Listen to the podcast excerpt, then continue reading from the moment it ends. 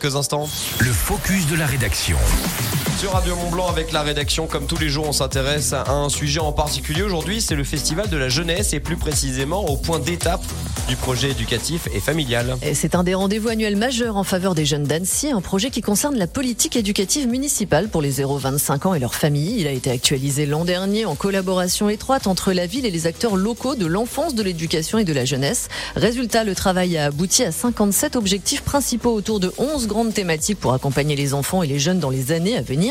La deuxième édition s'est déroulée la semaine dernière. L'objectif est d'accompagner ces générations face aux nombreuses crises que nous traversons, en particulier sociales et climatiques. Et alors, qu'est-ce qu'on peut tirer de ce premier bilan? Apparemment, les objectifs avancent bien avec déjà de nombreuses réalisations qui vont se poursuivre jusqu'en 2026 afin de répondre aux 57 points fixés l'an dernier. Le Festival de la jeunesse est un rendez-vous autour de l'engagement des jeunes, solidarité, éco-citoyenneté, développement durable, vie locale. Il propose des temps d'échange, de débat et de réflexion et met en lumière des actions en direction des jeunes. Et alors, parmi les projets déjà avancés On trouve par exemple la végétalisation des cours d'école, l'organisation d'ateliers de sensibilisation aux perturbateurs endocriniens proposés régulièrement aux parents et futurs parents, l'ouverture de la maison sport santé ou encore l'accompagnement des projets des jeunes comme à travers le concours haut-parleur.